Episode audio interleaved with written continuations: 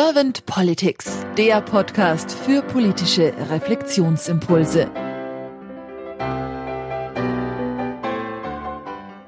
Herzlich willkommen zu einem neuen Podcast von Servant Politics. Mein Name ist Claudia Lutschewitz und ich spreche heute mit Jan Philipp Lehnhardt. Hallo Jan. Schönen guten Tag. Jan Philipp, du bist Landesvorsitzender der liberalen Schüler in Baden-Württemberg. Und du bist auch Mitarbeiter bei Professor Dr. Erik Schweikert. Der ist Mitglied des Landtag von Baden-Württemberg. Und daran erkenne ich schon, dass du sehr, sehr gerne und viel politisch engagiert bist. Du bist Schüler momentan noch. Du bist 18 Jahre alt und du hast die Leistungsfächer Gemeinschaftskunde, Chemie und Englisch.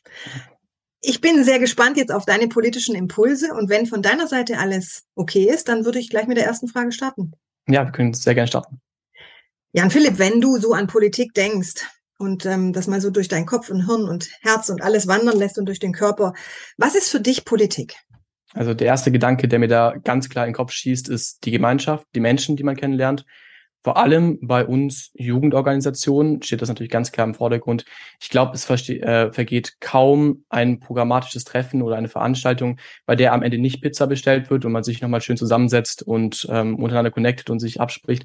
Also die Freundschaften, die da entstehen können, ist ähm, wirklich sehr schön und einzigartig. Ähm, natürlich spielt aber auch der politische Wettbewerb und der Kon Konkurrenzgedanke zwischen anderen Parteien immer eine große Rolle. Das motiviert einen und treibt einen an. Und was ist für dich wichtig bei der Politik? Mir ist die Vertretung der breiten Masse sehr wichtig. In Deutschland haben wir schon zu viele Menschen an das Nichtwählermilieu oder auch an die politischen Ränder verloren. Meines Erachtens nach darf das so nicht weitergehen und die Politik und aber auch ihre Akteure müssen wieder näher an den Wähler rücken. Du sagst jetzt schon, die Akteure müssten mehr an den Wähler rücken. Das sind ja die Politiker und Politikerinnen, verstehe ich. Die Akteure, meinst du das? Oder meinst du generell so die, die Verbände oder die Parteien? Oder was verstehst du darunter? Mm, unterschiedlich. Natürlich ähm, in allererster Linie die Abgeordneten im Bundestag, dass man dann sowas hat wie Korruptionsskandale, dass man sich dann da ganz klar bereichert, sein Amt ausnutzt. Das geht in meinen Augen ähm, gar nicht.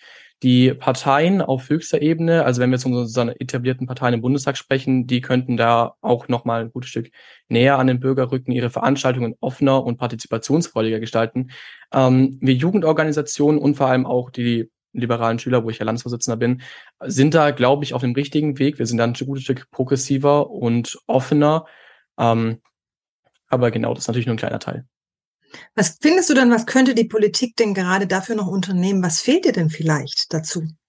Also natürlich, ähm, die Perspektive der jungen Menschen fehlt viel zu oft, sowohl in den Parlamenten, da haben wir im Bundestag, aber auch auf Landesebene einen katastrophalen Anteil an Menschen, auch unter 30 aber auch in den etablierten Parteien. Also es ist nicht überall gang und gäbe, dass die Jugendorganisationen so stark vertreten sind, wie zum Beispiel bei der FDP, und konstruktiv eingebunden werden. Da fehlt vielerorts das Vertrauen. Das wäre super wichtig. Außerdem mangelt es äh, an allen Ecken an Digitalisierung. Also da können Abläufe super vereinfacht werden. Aber auch die Partizipation in den Parteien würde sich sehr stark erhöhen, wenn man Abläufe digitalisiert und Veranstaltungen nicht immer in Präsenz, sondern auch mal digital abhält.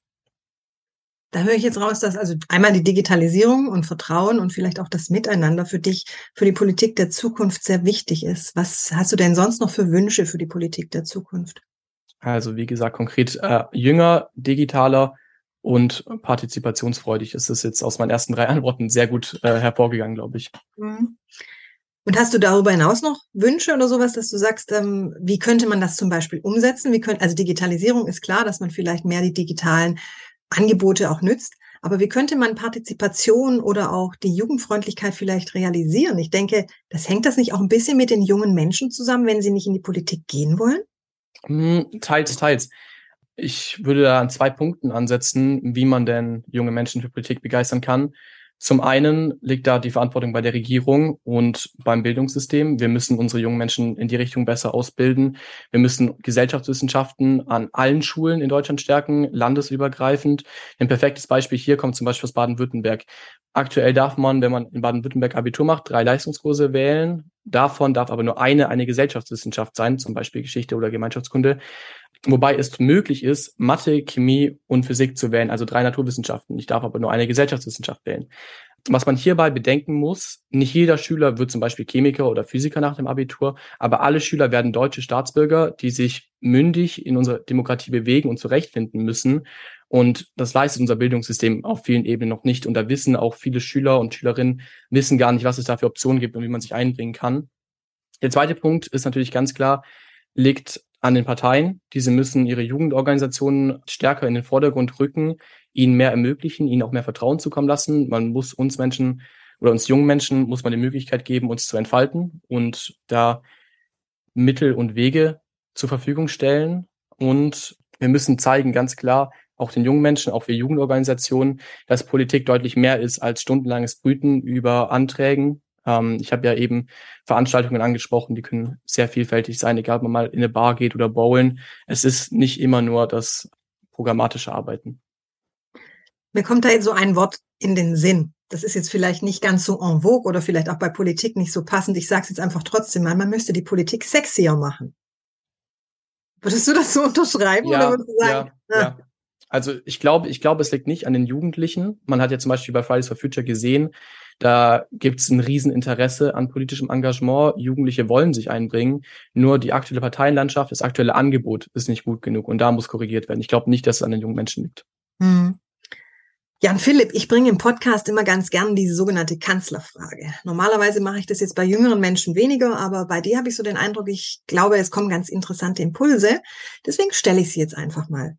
Jan Philipp, stell dir mal vor, du wärst mit der FDP in der Regierung und vielleicht alleine und ähm, du hättest ein sehr kompetentes Team an deiner Seite. Ihr würdet wunderbar zusammen kollaborieren und auch gut netzwerken und ihr würdet die Dinge gemeinsam angehen können, ko-kreativ, wie es so schön heißt. Was wären denn zwei bis drei deiner Fokusthemen, die du angehen würdest mit deinem Team? Okay, natürlich. Ähm, der erste liberale Bundeskanzler zu sein, wäre natürlich schon mal sehr interessant.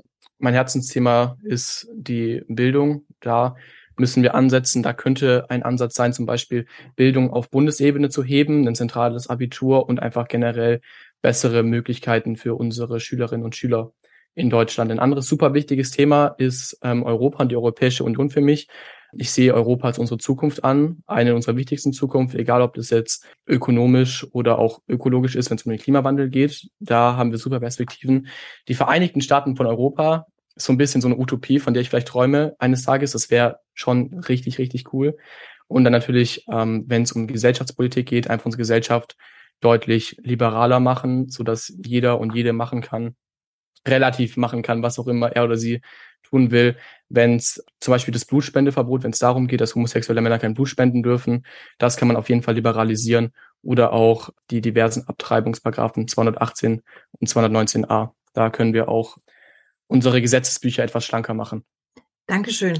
Habe ich dir jetzt irgendeine Frage nicht gestellt, Jan Philipp, die du gerne zum Politikthema Politik der Zukunft beantwortet hättest oder die dich schon sehr lange bewegt hat, wo du gerne was dazu sagen würdest?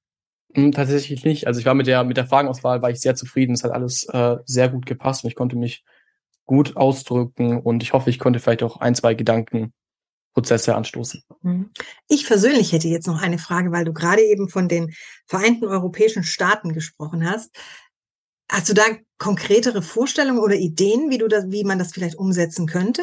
Also natürlich ist es ein, es ist ein unglaublicher Prozess, den man gehen muss, aber wir haben jetzt ja schon ein gemeinsames Parlament, wir haben Institutionen gemeinsam, viele Regeln. Das Ganze wäre natürlich einfach wie ein föderaler Staat aufgebaut, dass man, äh, so wie man heute in Deutschland 16 Bundesländer hat, hätte man dann in den Vereinigten Staaten von Europa, je nachdem, wie viele Länder sich dann anschließen wollen, sagen wir einfach mal Pi mal Daumen 25 Bundesländer, immer noch Zugehörigkeiten getrennt. Das heißt, ähm, man müsste Deutschland jetzt natürlich auch nicht komplett aufgeben, wäre dann halt natürlich äquivalent zu vielleicht Baden-Württemberg. Aber das wäre schon eine, einfach, einfach eine, eine utopische Vorstellung, weil ich glaube, dass wir zusammen als Europäer deutlich mehr erreichen können, als wenn jedes Land für sich alleine wurstelt. Mhm. Das klingt wirklich auch spannend. Ja. Jan Philipp, ich danke dir ganz herzlich für deine Zeit und für deine Impulse und dann sage ich einfach mal bis bald. Vielen Dank. Schön, dass ich dabei sein durfte.